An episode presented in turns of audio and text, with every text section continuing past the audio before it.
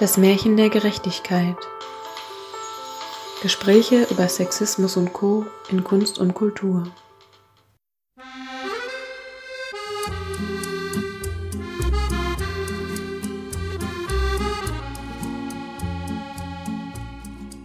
Hallo und herzlich willkommen zur heutigen Folge von Das Märchen der Gerechtigkeit. Wir beschäftigen uns mit der Serie Emily in Paris. Eine Amerikanerin schwimmt auf ihrer Erfolgswelle quasi direkt nach Frankreich, landet dort in der schicken Modeagentur und ja, schmeißt dort mehr oder weniger alles äh, durcheinander. Es ist sehr schrill, unrealistisch und voller Klischees und wir fragen uns, warum wir diese Serie oder warum man äh, diese Serie trotzdem so gerne guckt. Sie ist richtig eingeschlagen 2020. Also manche Sachen wundern vielleicht nicht aufgrund des Regisseurs von Sex and the City, Darren Starr.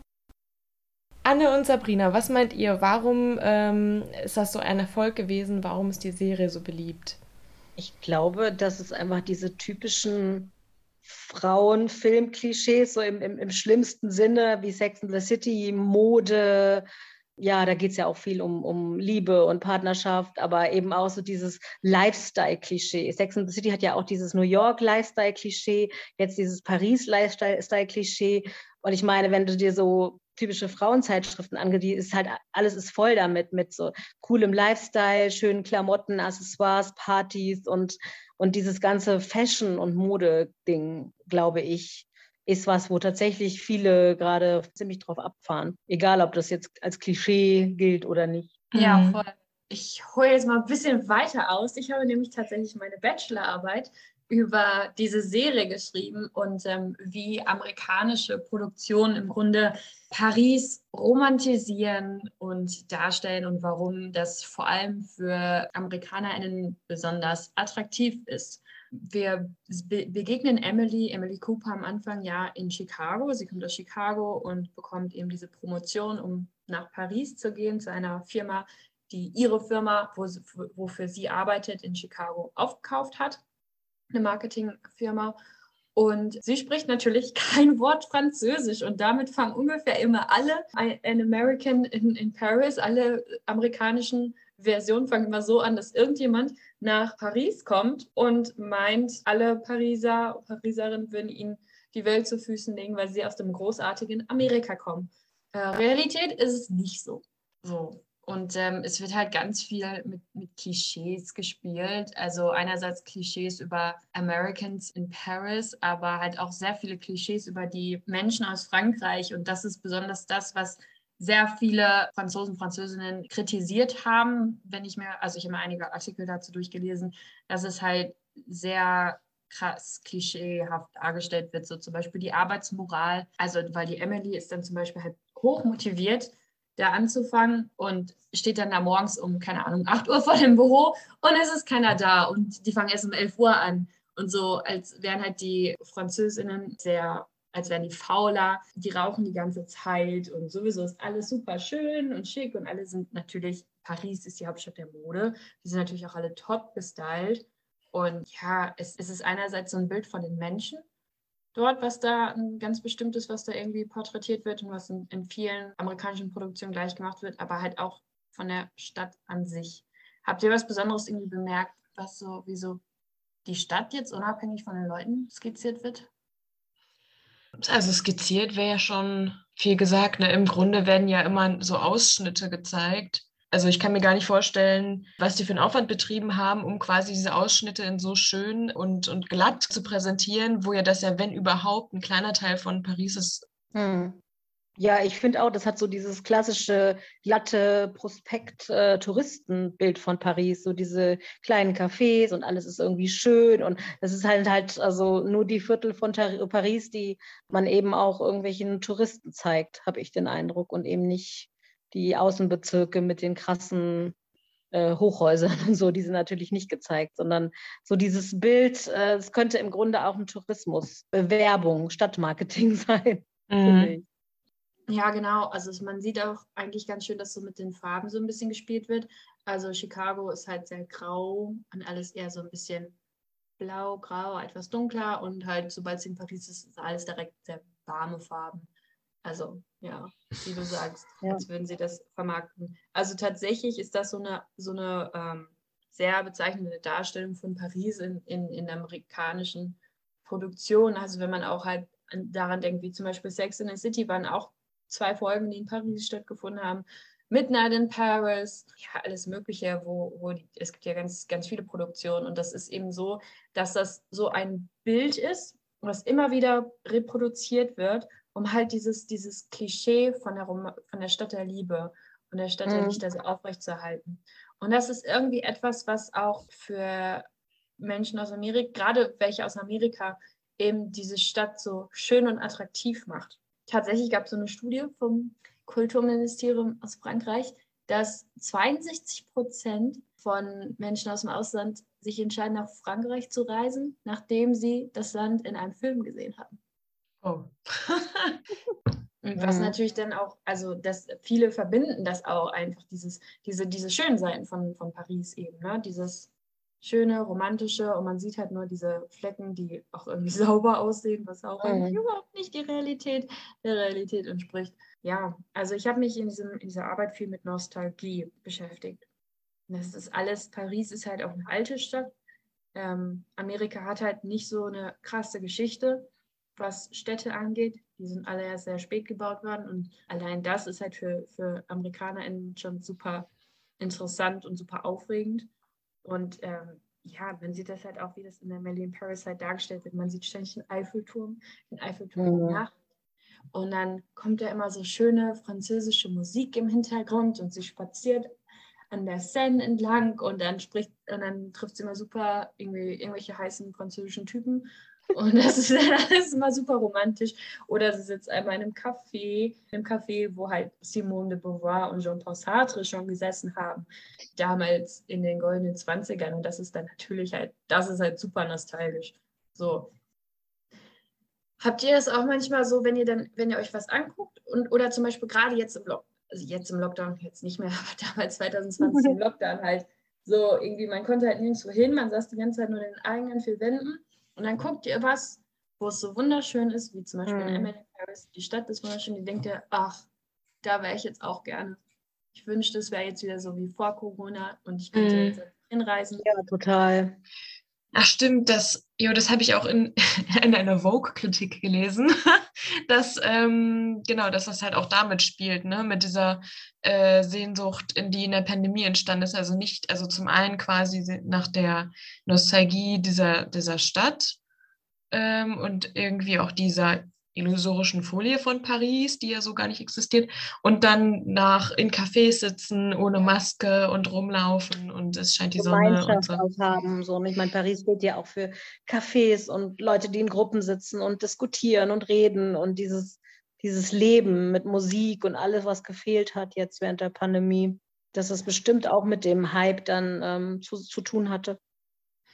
Ja, ich denke auch, dass es total damit zu tun hat, weil du kriegst halt in der Serie, also gut, es gibt natürlich da kein Corona, es wurde auch vor Corona gedreht. Ähm, ich glaube, dass es tatsächlich, ich meine, man kann es nicht genau voraussagen, aber ich glaube, dass es so ein bisschen Glück von den ProduzentInnen war, dass die Serie halt rauskam in der Pandemie, wo die Leute eh nichts zu tun hatten. Ich habe tatsächlich auch eine Zahl, wie viele Leute das 58 Millionen Haushalte haben das in den ersten 28 Tagen geguckt. Und damit war die Was? Serie die populärste Comedy oder Romantic Comedy Serie von Netflix in 2020. Mm. Krass. Ja, das ist echt krass, weil die ja eigentlich so eine, so eine super profane Geschichte hat. Die ist ja nichts, wirklich nichts super Besonderes, aber das hat irgendwie einen Nerv von den Leuten getroffen. So, ne? Es ist halt auch, äh, würde mich auch interessieren, was der Altersdurchschnitt war, weil ich finde auch so diese ganzen schönen Darstellungen von Orten und so, das hat auch so ein bisschen was von, von Werbung und so einer Instagram-Ästhetik. Also so dieses alles schön und nett, nette Cafés und überall könnte man einen Fotospot machen, quasi irgendwie. Ich frage, also ich würde mich nicht wundern, wenn das auch viele jüngere Leute sich angeguckt hätten. Also mhm. das ist ja auch irgendwie wie so eine, also wie, ja, wie so eine Flucht halt, ne? Wenn ja. äh, man sich diese ich sag mal, wie wenn man jetzt, keine Ahnung, draußen sitzt und sich an schönere Zeiten erinnern möchte, dann denkt man sich ja in seiner Fantasie quasi auch so eine Welt wie, wäre das cool, wenn ich jetzt da entlang laufen würde und in dieser Fantasiewelt ist ja auch alles schön. Also dann stellt man sich ja Paris auch nicht realistisch vor, so, ne? Ja. Und so ein bisschen so daran erinnert mich das. Ja. Da spielen ja doch auch einige, einige Sendungen mit, so, ne? Also im, äh, ich meine auch für, also das ist natürlich, glaube ich, eher für ein jüngeres Pub- Publikum, aber wenn ich jetzt an so die Sonntagsabends äh, ZDF-Filme, Inga Lindström und so denke, die spielen ja auch mit so einem hübschen Bild von, das spielt ja in Schweden, also mit so ja. hübschen Orten und ähm, Sehnsuchts, Sehnsuchtsorten. Ich glaube, da gibt es einfach vieles für Rosamunde die, die Pilcher. ja, genau, die spielen ja auch mit, mit Cornwall, Ja. genau. Also so irgendwie Orte. Also ich ertappe mich manchmal, wenn es mir wirklich schlecht geht und ich das Leben einfach scheiße finde, auch dabei zu sagen, ach, ist doch schön, sich irgendwie vorzustellen, es gäbe Orte, da wäre alles schön. Es scheint immer die Sonne, die Natur ist schön, die Menschen sind schön, alles ist schön. So, das Das ist ist halt, entspannt. ja, ist entspannt, ja. Ich glaube aber auch tatsächlich, dass, ähm, also ich habe jetzt nicht genau eine Zahl, nicht genau nachgeguckt, welche Altersgruppen, aber Mhm. ich glaube, dass das ziemlich altersgruppenübergreifend war. Zumindest Ja. hat mir auf jeden Fall meine Mutter, Ja. die hatte mir erzählt, ah, hast du schon die neue Netflix-Serie Emily in Paris geguckt? Also sie hatte die geguckt, tatsächlich. Und ähm, ja, Ja, also, stimmt. Ja, klar, das ist, das ist dieses Schöne und das ist irgendwie was für Leute in, in jedem Alter. Denkt ihr, dass es eine weibliche Serie ist vom Publikum? Ja, Ja. Ja. Also auch die Frage, warum, ne? Das ist auch irgendwie so ein Gender-Ding, dass so dieses Schöne immer so mit Frauen assoziiert wird, dieses nette Lifestyle-Sachen und sowas. ja.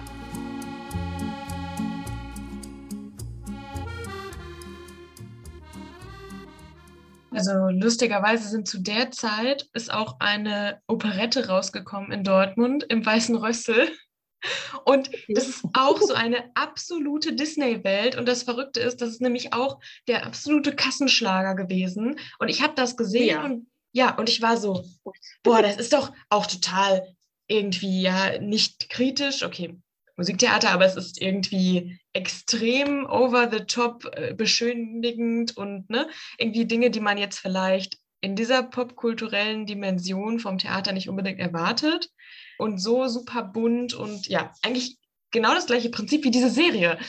Am Ähm, Im? Opernhaus. Im Opernhaus Opernhaus. Ja, ich habe da auch noch da gearbeitet. Also das ist immer so. Es ist jedes Jahr so eine Operette gekommen. Und was bei den Die Leute Operetten- lieben sowas, so wie Musicals auch. Die lieben das. Ähm, was So. dann bei diesen Operetten zum Beispiel, die habe ich mir auch alle angeguckt, da kann man eigentlich auch gar, wirklich ganz gut mit, der, mit sowas wie Emily in Paris vergleichen, weil das Ding auch dabei ist, also einerseits so dieses schöne Bild von einem bestimmten Ort oder auch von einer bestimmten Zeit, weil Nostalgie kann natürlich auch eine bestimmte Ära sein. So Netflix spielt ja ganz viel mit äh, 80ern, mit der Romantisierung von den 80ern, 90ern kommen ja ganz Mhm. viele Reboots und sowas. Und ähm, von der Zeit oder halt eben Paris macht ja auch irgendwie so ein Bild von den 20ern oder so. Also viel, es gibt ja auch viele Filme mit in Paris reist dann in die 20er zurück. Also es ist ganz viel entweder eine Zeit oder ein Ort oder auch verbunden. Ja, was damit halt auch überschwingt, ist eben, dass das alles auch von den, ja, wie sage ich das jetzt am besten, von den gesellschaftlichen Strukturen genauso ist. Also es ist auch alles so die Zeit zurückgedreht. Mm, Was Darren Chris halt auch immer macht, ist, dass er, er hat bei Sex in the City, er hat Frauen in den Vordergrund gerückt, aber wieder aus einem, aus einer männlichen Perspektive. Und es sind, es sind weiße Frauen, reiche Frauen, also die halt, die überhaupt von, die, die halt einfach so in ihrer Sphäre, in ihrer Bubble leben. Und es ist halt und, und heterosexuellen Blick. Und das ist halt so das Gleiche, was 20 Jahre später mit Emily in Paris halt wieder so ist. Es ist halt extrem weiß. Die Leute fahren wieder drauf ab. Ja, Der- ist aber in der die- heteronormativen Welt. Ja, es sind, sind halt wieder so ein paar Klischee-Charaktere, die halt so die Quote erfüllen durch, durch ihr Klischee, wie zum Beispiel der ähm, BPOC-Kollege Julien. Mhm. Ähm, ja, das ist ungefähr in der Staffel 1 der einzige BPOC-Charakter, ähm, der halt vorkommt. Und ähm, Überraschung, er ist auch noch der homosexuelle Charakter, der einzige, der drin vorkommt.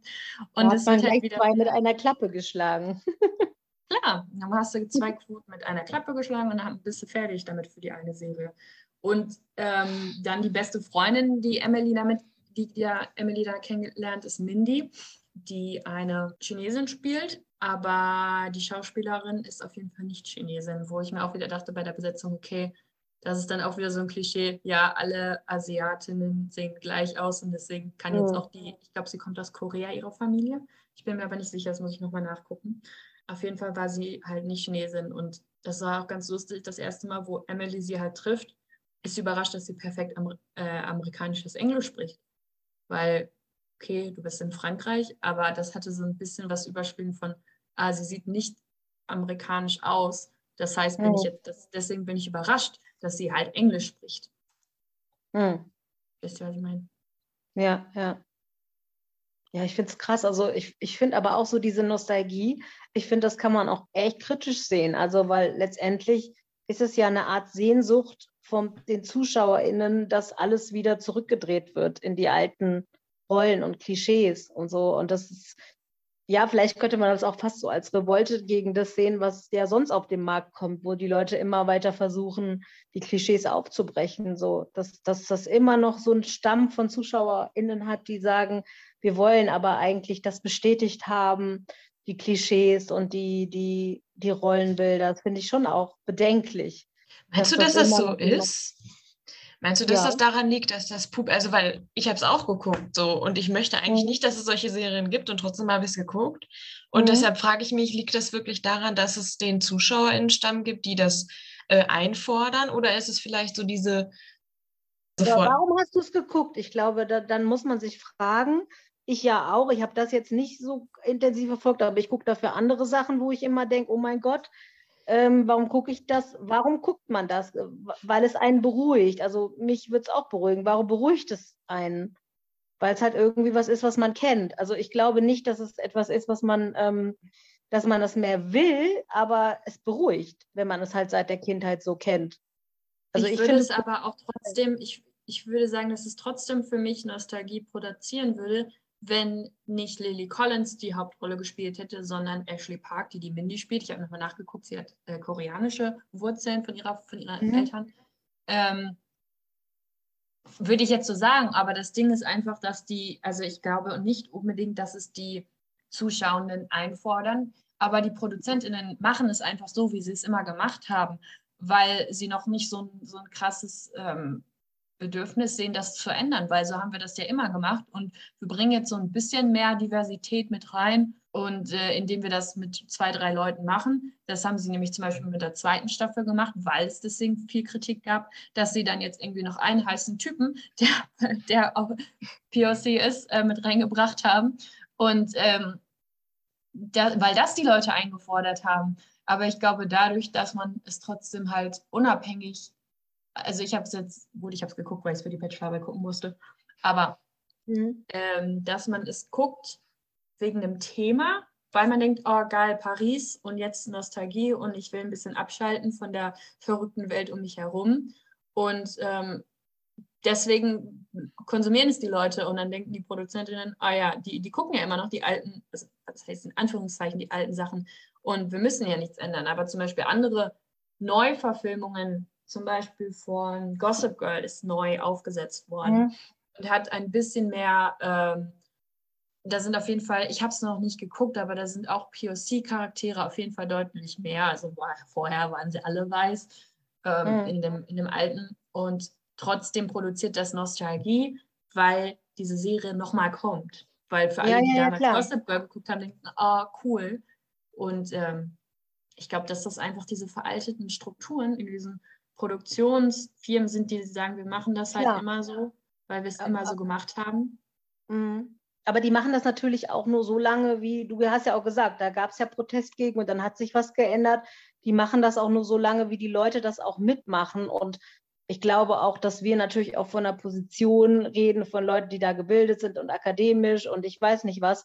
Und dass ich kenne genug Frauen, äh, also jetzt hier in dem Fall spezifisch Frauen, ich kenne auch nicht akademisch gebildete, die da total, wie heißt das, äh, sehr große, großes Interesse an den Gender-Themen haben. Aber ich kenne auch genug, die sich das jetzt angucken würden, sagen würden, geil, schöne Klamotten, schöne Schuhe, süßer Typ. Also man kann nicht abstreiten, dass es die nicht schon noch gibt diese ja. Leute, würde ich sagen, die das auch genau deshalb gerne gucken.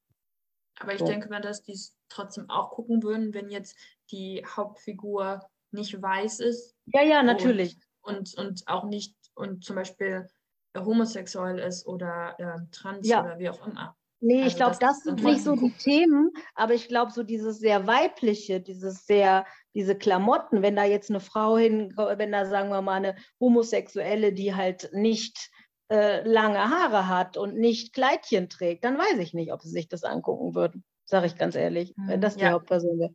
So. Ja, aber das wäre auch wieder voll, also das wäre dann ja auch wieder so eine, das ist immer so ein, ich glaube, das Problem bei den Produktionsfilmen sind, dass es halt sowas wie Darren Chris, der halt ein, ein weißer Mann, soweit ich weiß, ist.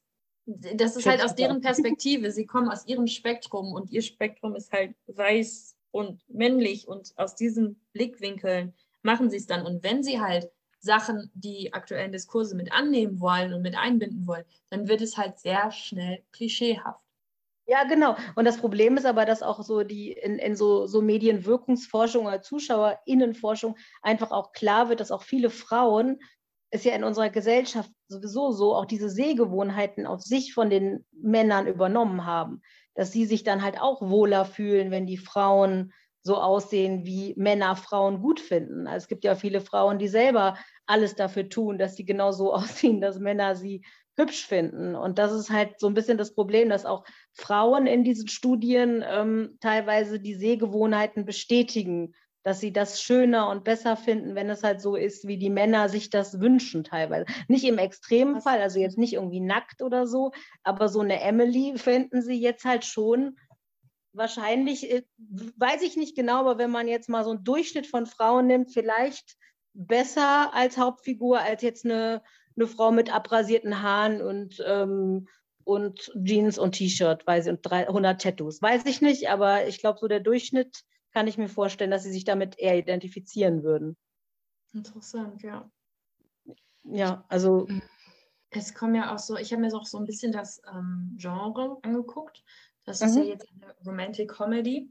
Und Romantic Comedy wurde halt klassischerweise ähm, immer für, äh, für Frauenfernsehen quasi produziert. Mhm. Also das war auch immer so das Genre, was halt als nicht, ähm, nicht gleichwertig angesehen wird von anderen Genres. Zum Beispiel deswegen werden auch eigentlich Romantic Comedies nie für einen Oscar nominiert, weil das halt nur, nur für Frauen, jetzt mache ich extra hier Anführungszeichen, ähm, einen gesellschaftlichen Konsens ist und deswegen halt nicht so ein hohes Potenzial hat, ähm, weil es ja im Grunde nichts, nichts lehren muss, aber wie wir ähm, zum Beispiel Anne und ich aus, aus ja, filmwissenschaftlichen Kontext ja auf jeden Fall wissen, ist, dass es halt trotzdem, was wir uns angucken müssen, lehrt ja unterbewusst trotzdem. Und ähm, genau, ja. Dieses, dieses Bild für die, für die Zuschauenden und du nimmst ja immer unterbewusst etwas davon mit. Und wenn du die Welt so siehst, dass es halt immer darum geht, okay, Romantic Comedy und da ist jetzt eine Girl meets Boy Story und dann mhm. gibt es immer den Konflikt. Der Konflikt ist in diesem Fall eine andere Frau. Und mhm. oh mein Gott, hab, ich, weiß, ich weiß nicht, ob, Anne, ob du das auch gesehen hast oder Hannah, ob du dich noch daran erinnerst, aber am Anfang, also Emily, müssen wir vielleicht noch mal ein bisschen Inhalt geben, zieht ja in dieses super alte Haus und ihr Nachbar unten drunter ist natürlich der heiße Gabriel. Das ist Gabriel, ja der sie auch, glaube ich, als erstes. auf YouTube voll das spannende Fanvideo über das ganze, die ganze Beziehung zwischen Emily und Gab Gabrielle. So eine Empfehlung. ich finde sie ganz. Okay, ja. Und, und, und er ist natürlich auch voll flirty am Anfang. Und ähm, sie steht, also sie macht mit ihrem Freund aus Chicago Schluss, weil der Freund hat natürlich auch, kann man auch so sehen, ja, ein Problem damit, dass die Frau jetzt Karriere macht und nach Chica äh, von Chicago abhaut. Und er ist eher so, hm, ich will jetzt aber lieber das Baseballspiel gucken, statt nach Paris zu fliegen. ähm, ähm, ja, und auf jeden Fall ist sie dann Single und ähm, findet ihn ganz nett und dann küssen die sich und auf einmal, und sie ein, völlig unabhängig davon rennt sie, versucht sie Blumen zu kaufen.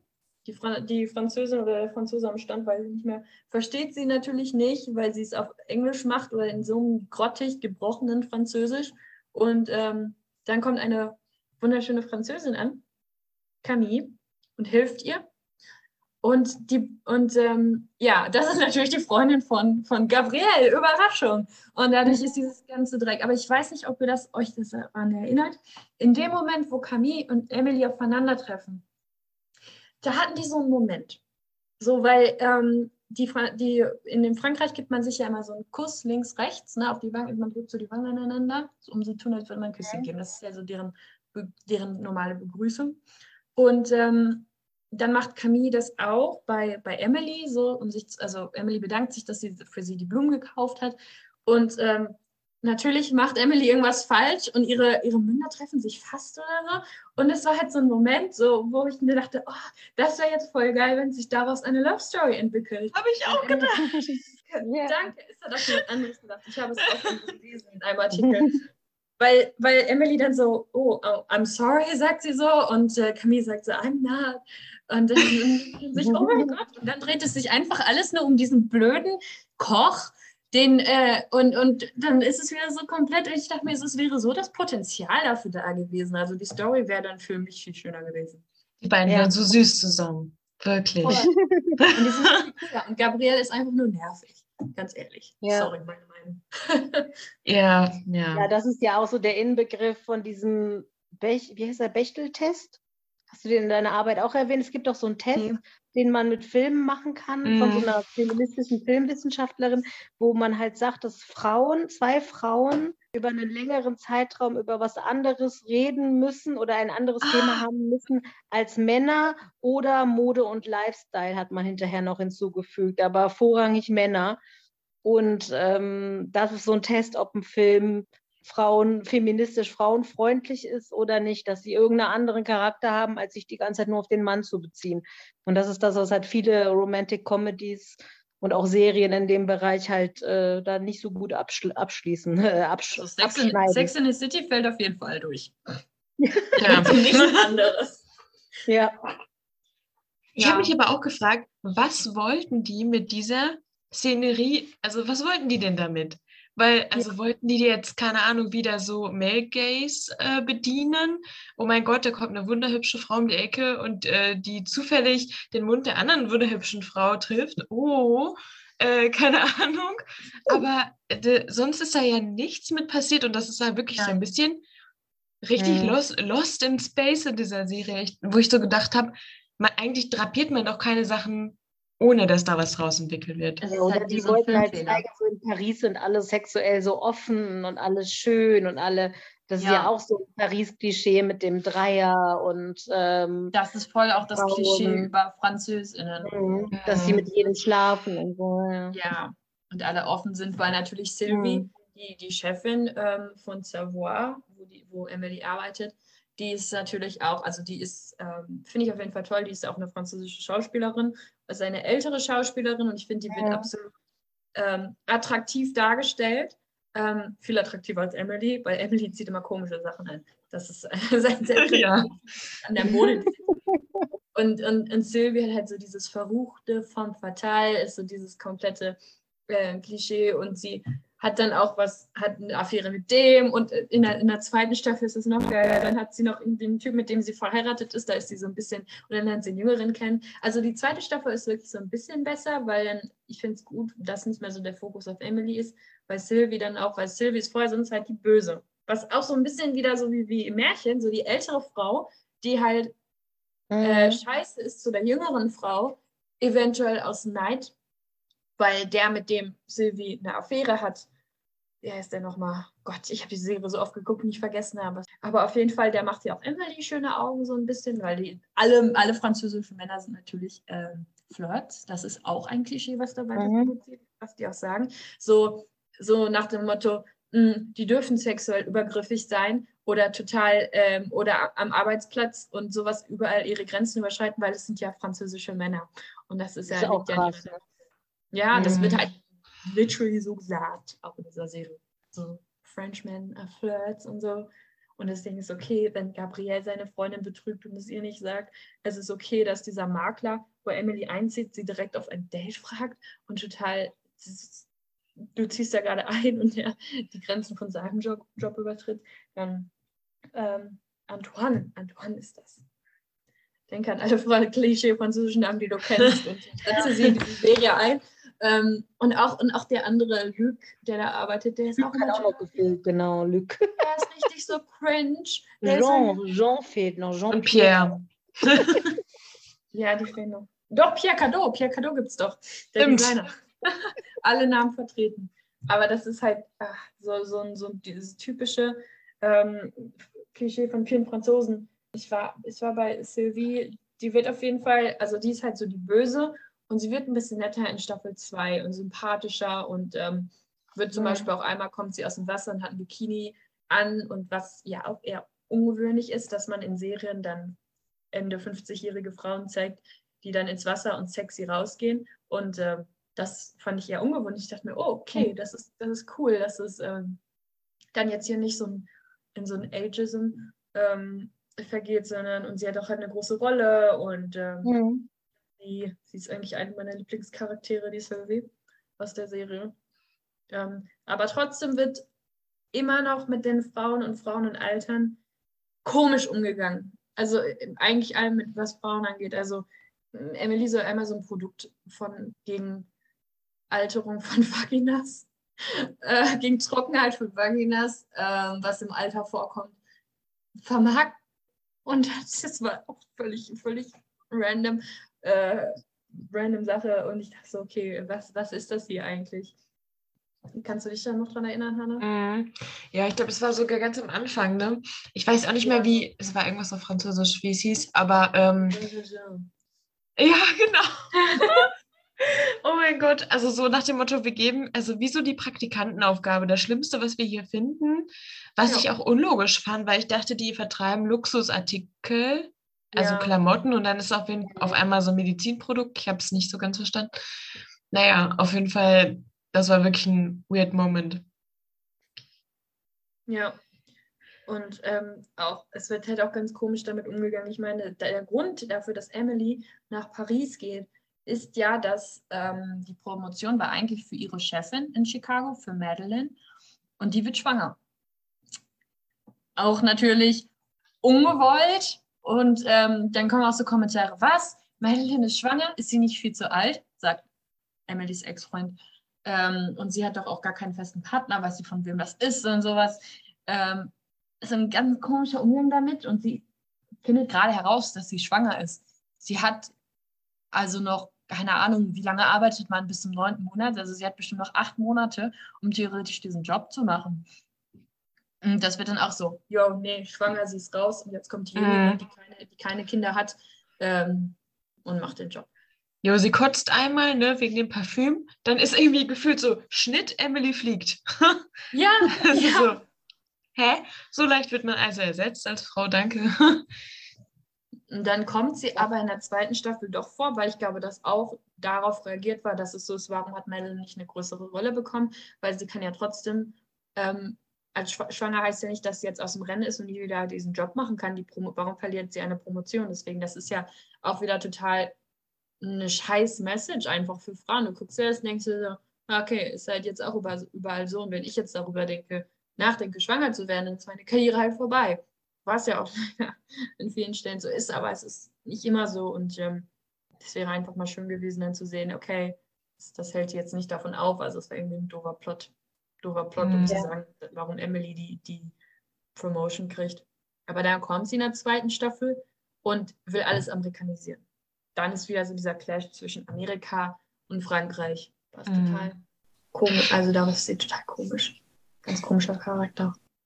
Fand ich auch, ja, das wäre sehr unangenehm. Irgendwie so stichelnd und so irgendwie im Weg, wo die Sympathie quasi gerade eigentlich mehr aufgebaut wird in der zweiten Staffel. Und dann kommt sie und clasht das Ganze wieder irgendwie.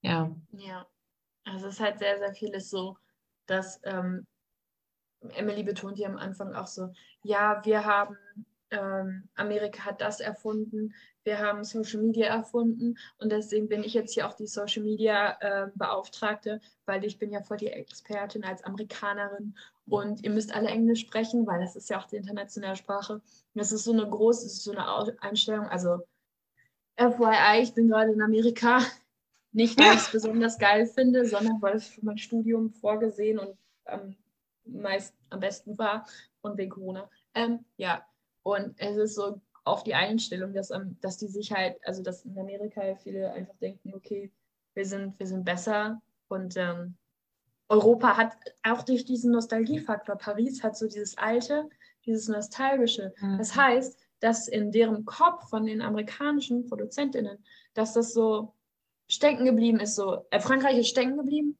in, vor 30 Jahren und deswegen müssen wir jetzt kommen und alles modernisieren. Mhm. Die können nur Kolonialisiergedanke. Mhm.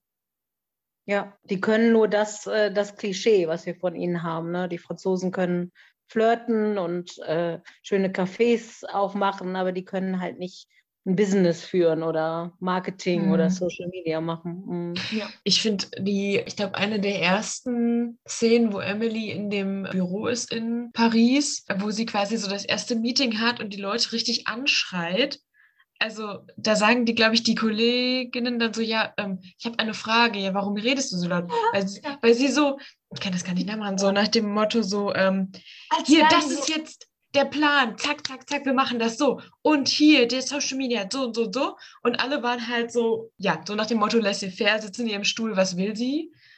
Und, ne, so, und das, das, aber dass das sie so laut spricht, das, also, ähm, ist natürlich auch alles sehr stereotyp, aber ich finde, das hat das echt krass äh, dargestellt über dieses Mittel. Das ist so ein bisschen, als würde sie denken, einerseits die anderen würden sie nicht verstehen, deswegen muss sie halt lauter reden und auf sie mhm. abreden. Und jetzt wäre Amerika richtig, richtig ähm, produktiv und ähm, nur rund um die Uhr arbeiten, arbeiten, arbeiten und wir reden auch auf, auf Events noch über Arbeit und Frankreich ist halt, wie du sagst, lässig fair. Mhm. Ja. Was lustig ist, weil eigentlich ist ja also jetzt Frankreich äh, im, implizit weiß ich nicht, aber Europa hat ja auch Eurozentrismus-Probleme. So. Also, ne, aber das ja quasi in der Serie ist das Problem, dass die AmerikanerInnen damit drauf, das draufpropfen wollen. Ja, auch ein interessanter Perspektivwechsel. Ja, ich glaube, die, die Sicht von, von Amerika jetzt nicht pauschal, aber von einigen Menschen dort hier ist, äh, auf Europa ist, dass es irgendwie schön ist und schon auch irgendwie ein bisschen so eine Verbindung da ist, aber irgendwie zurückgeblieben ist noch. Schön alt und es wird auch immer so von amerikanischen Leuten, die ich kenne, immer so eure schönen alten Häuser und das, diese Sachen werden dann betont, aber ja, so, so, die glauben dann nicht, dass hier großes Business entsteht oder also vielleicht Deutschland nochmal was anderes auch als Frankreich, hat ja auch jedes Land so seine Klischees. Bei Deutschland kommen ja dann eben auch viele und sagen ja pünktlich und Arbeitsmoral und sowas. Und das ist halt aber, aber insgesamt habe ich auch den Eindruck, dass sie halt denken, dass sie einfach innovativer sind und 100.000 Schritte im Kopf schon weiter sind, was so Geschäfte angeht und, und Tech und Marketing und solche Sachen kurze Anekdote an der Seite. Ich habe letztens eine Abgabe gehabt für einen Unikurs und ich habe das einen Tag früher abgegeben, weil ich einfach so, weil ich noch andere Dinge zu tun hatte. Und mein Dozent meinte dann im Kurs, ja, du hast es schon, ich mich hat es gewundert, dass du es schon so früh abgegeben hast. Also ich habe es jetzt nicht eine Woche früh, es war ein Tag vorher. Ja, ist das so ein deutsches Ding? Machen das alle Deutsche? Also ich, ich weil ich hier, weil ich so früh war, habe ich jetzt ein gutes äh, Klischee von, von Deutschen hier kreiert, dass ja, wir alles. Pünktlich, äh, zuverlässig, ordentlich. Super. Gibt in der Serie, glaube ich, auch, wo der ähm, Luke, genau, zu Emily sagt, ähm, ja, wir, äh, wir Franzosen leben nicht, um zu arbeiten, wir arbeiten, um zu leben. Ja. Und dann noch irgendwie was mit, ich glaube, ein Satz fällt irgendwie über Deutschland, so nach dem Motto, äh, ja, und die, so. und die, Deutschen? Ja, ach so, die, die, genau, haben gar keinen ist, Spaß. genau, die Deutschen haben keinen Spaß, genau. Wir sind, wir sind halt, wir sind passionate und so und die Deutschen. Sonst wären wir, ähm, was ist, wenn wir nicht das, die Passion hätten, dann wären wir Deutsche. Um Gottes Willen.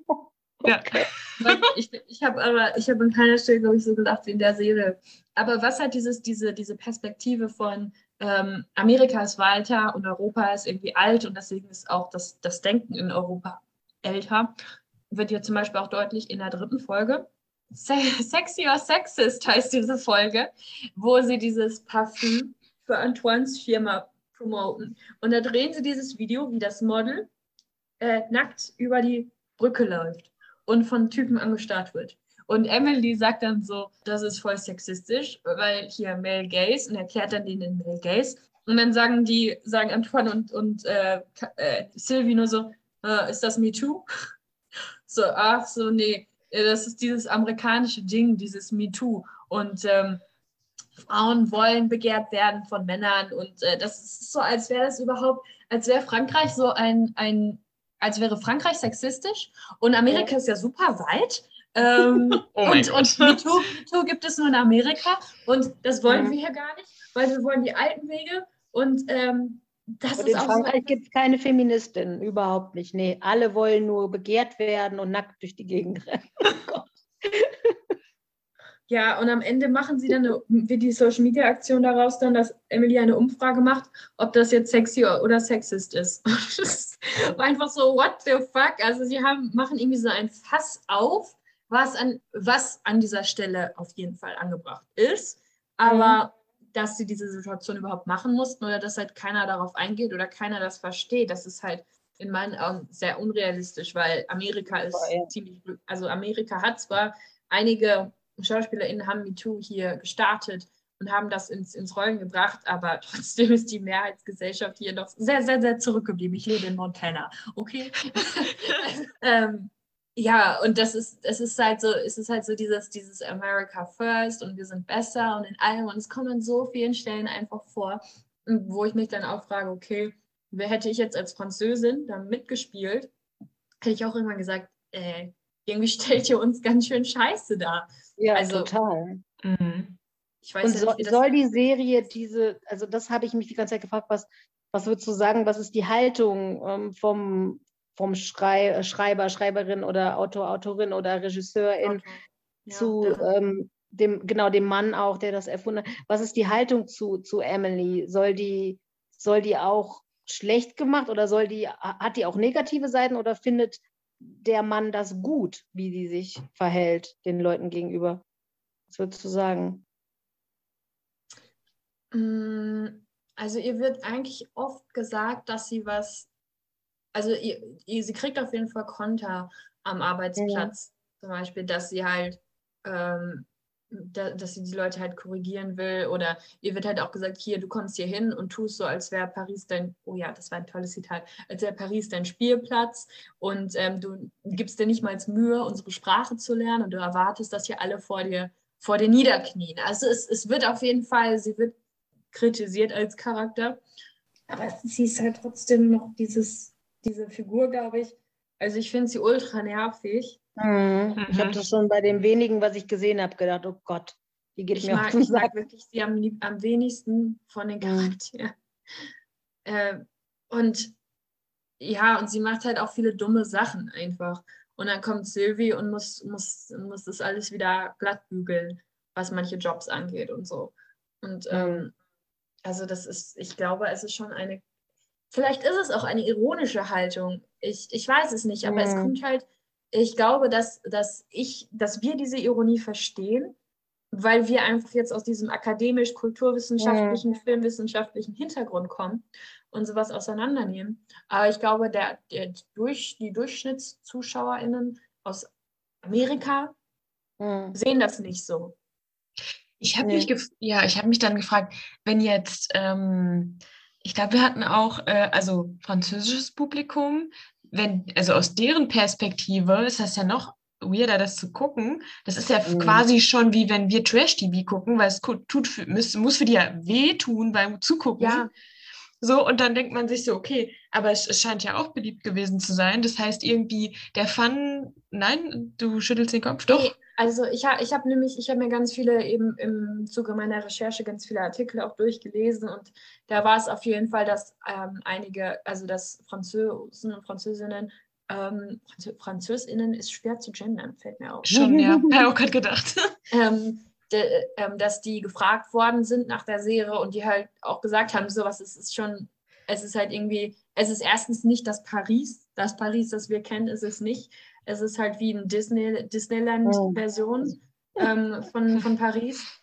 Und auch die Leute, die werden halt richtig veraltet. Zum Beispiel einer, ein, ein Beispiel, was ich gesagt hatte, war halt dieses, das Rauchen. So, man darf drin nicht rauchen und man darf auch nicht im Büro rauchen, nur weil irgendwie so ein altes Bild mhm. entste äh, besteht, von den, dass alle in Frankreich rauchen. Ja. Also das ist ja auch, das ist einfach auch veraltet und die können nicht im Büro rauchen. So, ne? das ist halt, ähm, das ist halt schon sehr vielen FranzösInnen ähm, schmerzhaft aufgefallen ist, aber auch andererseits so, ja, aber es ist auch irgendwie immer ganz nett, so eine, so eine nette Version von Paris zu sehen. Mhm. So nostalgisch über den eigenen. Ich glaube, es waren, waren PariserInnen, die gefragt worden sind. Ähm, also welche, die direkt in Paris leben. Und deswegen mhm. ist es so ein bisschen ja. Nostalgie über den eigenen Ort, über den eigenen Wohnort, den in einer schöneren Variante zu sehen. Ja, ich habe auch einen, in einem Artikel was gelesen im Vergleich zu Die fabelhafte Welt der Amelie, was ja ein französischer Film ist, mhm. aber halt auch da Paris ja mehr als schön dargestellt wird. Klar, ganz anderes äh, Genre, irgendwie ganz anderer Blick und, und äh, Farben und so, aber trotzdem, genau, ich hatte irgendwie gelesen, dass der Regisseur die irgendwie Graffitis hat entfernen lassen, damit man diesen nostalgischen Moment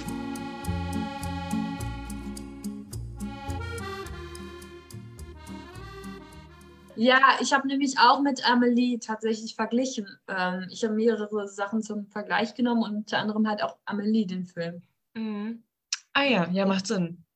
Genau, und Jean-Pierre Genet, ähm, der Regisseur, hat äh, tatsächlich, genau, der hat Graffitis entfernen lassen und sowas, damit es halt schön aussieht.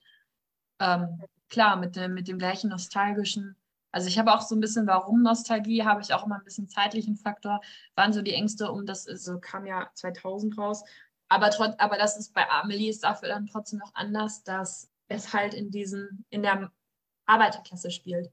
Mhm. Es ist halt nicht dieses High Society, wir sehen halt wirklich Montmartre, wir sehen die Zugstadt, also es ist ganz viel am Bahnhof, an der Metro. Stimmt. Mhm. Halt schon mehr in dem Alltag der Leute drin und auch, auch die Wohnung. Mhm ähm, und alles sieht etwas ein bisschen verfallener aus, aber ja. ganz klar auf jeden Fall trotzdem so ein, so ein Schönwaschen von der Gegend.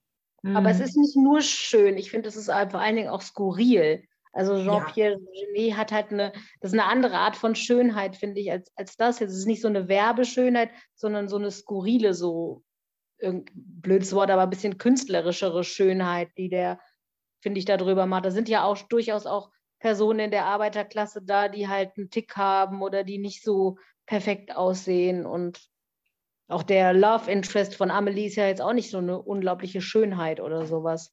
Nee, der, genau. der Schauspieler, so Sachen. Ja. Nicht was als gesellschaftlich, westlich Gesellschaft unbedingt schön angesehen Genau, wird. ja, genau, ja. Oder auch, es sind auch nicht nur dünne Leute da. Genau, ja. Ältere ja. und ja. Man sieht auf jeden Fall schon, dass es halt nicht so ein, es ist kein kein touristischer Blick. Nee. Hm.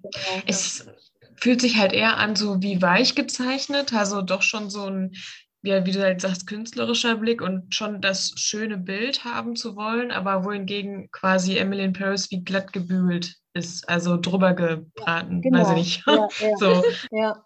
ja, da ist halt so, eine, so, so ein Werbeding. Es hat einfach, finde ich, auch von den Gesichtern jetzt nichts, nichts Spezielles. Es könnte einfach so, ja, jede, jede Werbung irgendwie auch sein, finde ich, von der Ästhetik.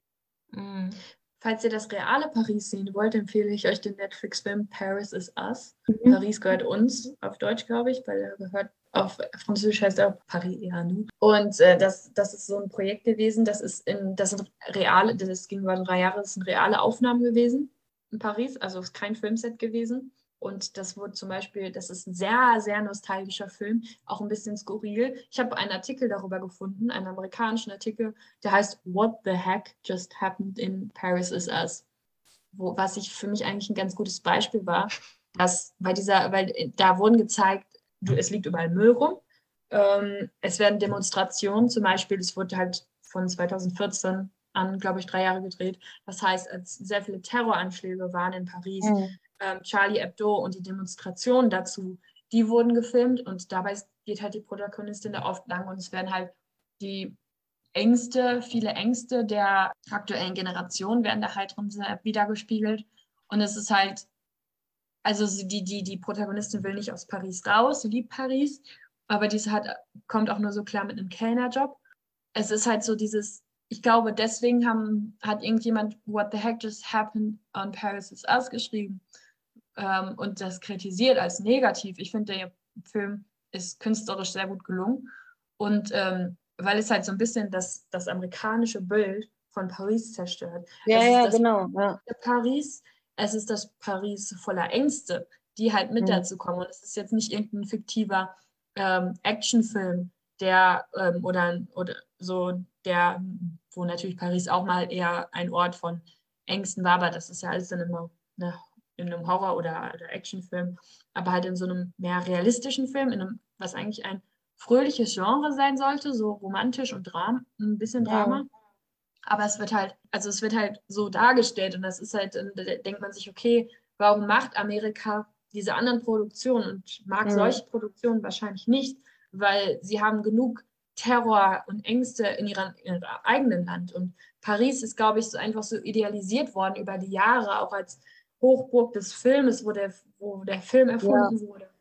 Ähm, dass das einfach so ein sicherer Hafen ist und da sich halt flüchten zu können, wenn die äh, realen Ängste ein, einholen. Und wenn man sieht, okay, Paris ist aber auch der Ort dafür. Für mich ist er ein Ort, nicht nur ein schöner Ort, sondern ein Ort, von, ja. wo ich, mich mit Terror verbinde. Der französische Film ist ja auch so gespalten zwischen diesen schönen Komödien, diese klassischen französischen Komödien, Monsieur Claude und seine Töchter, die sind schon irgendwie auch lustig und auch ein bisschen herb, aber die sind einfach schön. Also die Menschen sind schön, die Bilder sind schön und das ist so ein Savoir-vivre heißt das ja so. Man weiß, wie man gutes Leben, Wissen zu leben irgendwie. Das ist das ist, ähm, und, und diese, ja, wie soll man beschreiben, aber das hört sich so blöd an, aber man, ich denke dann sofort immer, ah, diese französische Machart von Film, so mit viel, viel Stil und Charisma und sowas. Und dann gibt es aber gleichzeitig auch, und das kennen jetzt nicht alle, weil das natürlich nicht so bekannt ist, aber auch ähm, total sozialrealistischen Film aus Frankreich. Also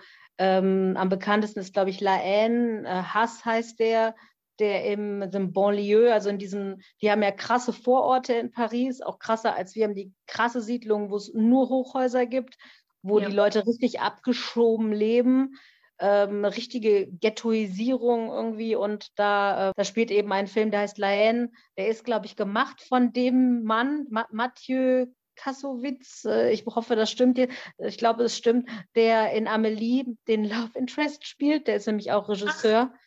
Mhm. Und das, das ist halt ein Film, wo mit echten Jugendlichen aus dieser Gegend halt der Bandenkriminalität und solche Sachen eben abging und mit echten Jugendlichen dann eben so ein sozialrealistischer Film da gemacht wird über die Gewalt, die da herrscht und so.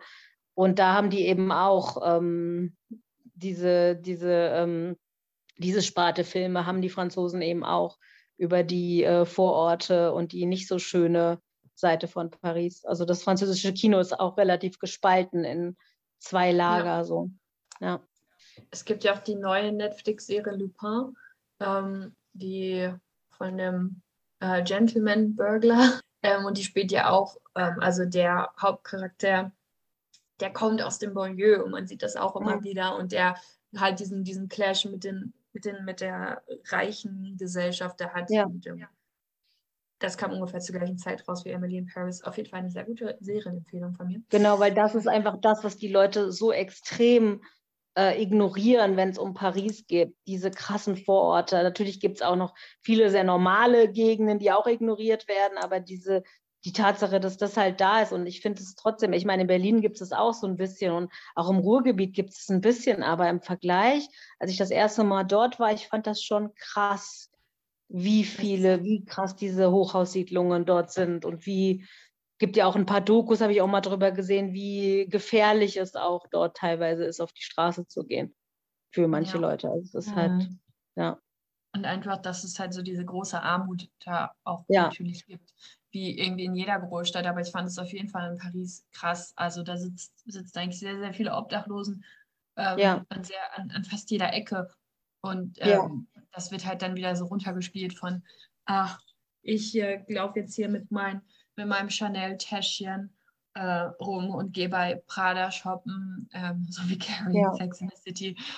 Oder also Emily in Paris geht nicht, Emily geht nicht shoppen unbedingt, aber trägt halt trotzdem sehr auffällige Designerklamotten und ähm, es spielt sich halt nur in diesem in dieser, auf dieser Ebene ab.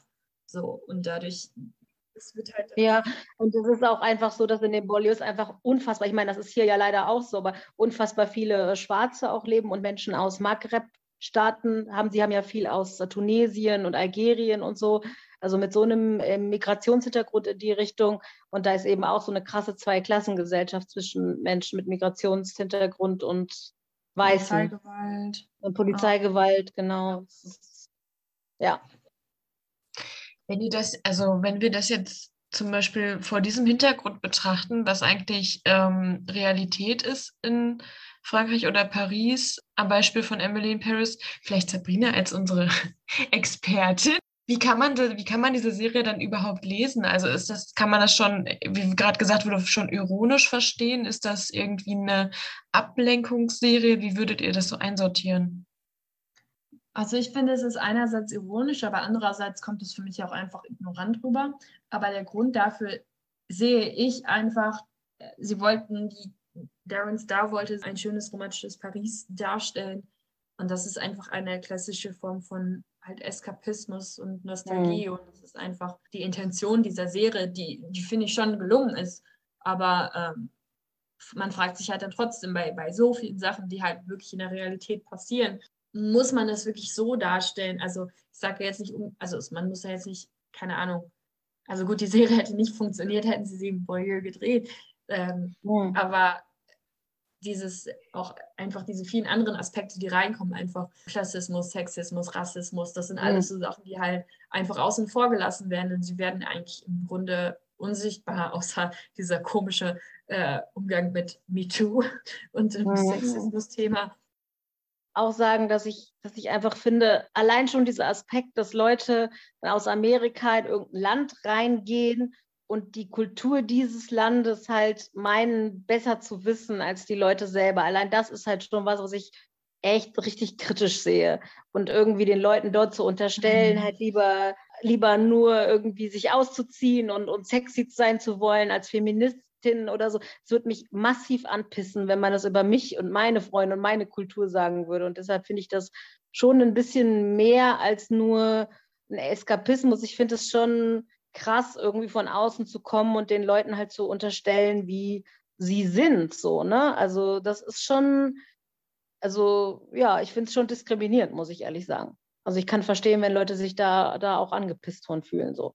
Und ich meine, Diskriminierung gegen Andersdenkende, daran sieht man ja, dass es das eben, oder äh, Leute aus anderen Kulturen, ähm, dass es das nicht nur gibt ähm, im Kontext irgendwie POC, sondern auch im Kontext von, von Amerika und Europa. Anscheinend ist es halt der Unterschied nur, dass wir natürlich nicht so, wir sind auch privilegiert und im, im Vergleich zu anderen Ländern, auch die Franzosen natürlich, aber trotzdem ist dieses, ja, diese Klischees über gewisse Länder schon ähm, in den Köpfen. Ne? Daran sieht, das mhm. sieht man daran, finde ich. Wir sind jetzt vielleicht nicht diskriminierend nennen, sondern eher eine Form von Othering.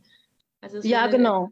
Ja, anders, das ist anders und äh, ja, aber ich, ich finde immer, die Frage ist, was diskriminiert einen? Wenn da jetzt eine Ultrafeministin kommt äh, aus Frankreich und da, da wird dir unterstellt, dass keiner hier MeToo kennt, da wäre ich aber angepisst. Das würde mich schon ja, diskriminieren, halt muss ich sagen. Ja, es ist halt, es ist halt sexistisch, ja.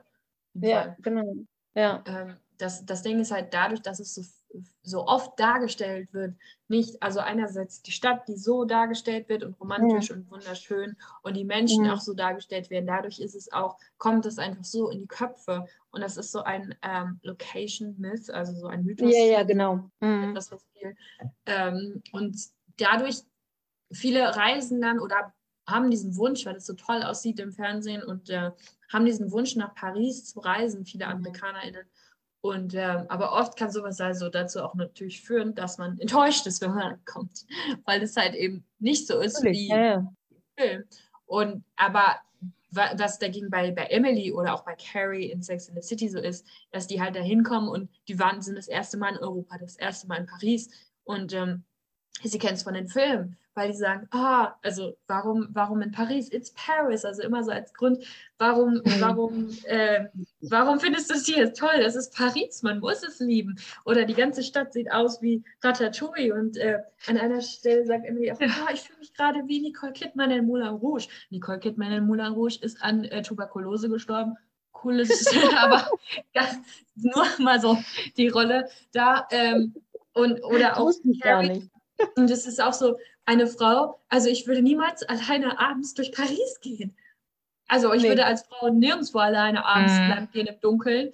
Ähm, mhm. Und sie so, ja, mir passiert ja, oder auch Carrie sagt das in Sex in the City immer, ich komme schon alleine klar, weil ich bin ja in Paris. So, hier ist ja alles super, sicher und wundervoll. Das hat auch irgendwie, hm, kann auch gefährlich halt sein. Das ist ja traurig naiv, ne? Also mhm. schon. Ja, ich finde das immer spannend, wie man auch aus so, so scheinbar irgendwie leichten, seichten Sachen dann doch noch ganz viel rausziehen kann, ne? Ja.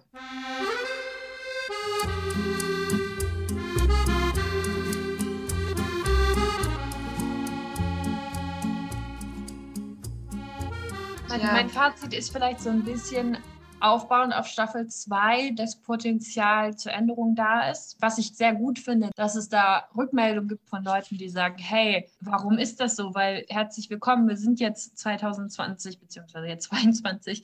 Die Sachen sehen anders aus und wir wollen das nicht mehr so. Und dass die wirklich darauf reagieren und sagen, okay, wir müssen vielleicht ein bisschen auf unsere Diversität tatsächlich achten. Es ist aber noch Verbesserungspotenzial da. Aber was ich so nochmal ganz wichtig finde, ist, dass halt nicht unbedingt, also seichte Unterhaltung mit äh, Diversität konkurrieren. Also man könnte es ja, ne, auch, ähm, es mhm. ist ja gar nicht das Guilty Pleasure vielleicht unbedingt, man kann ja auch was Seichtes gucken wollen.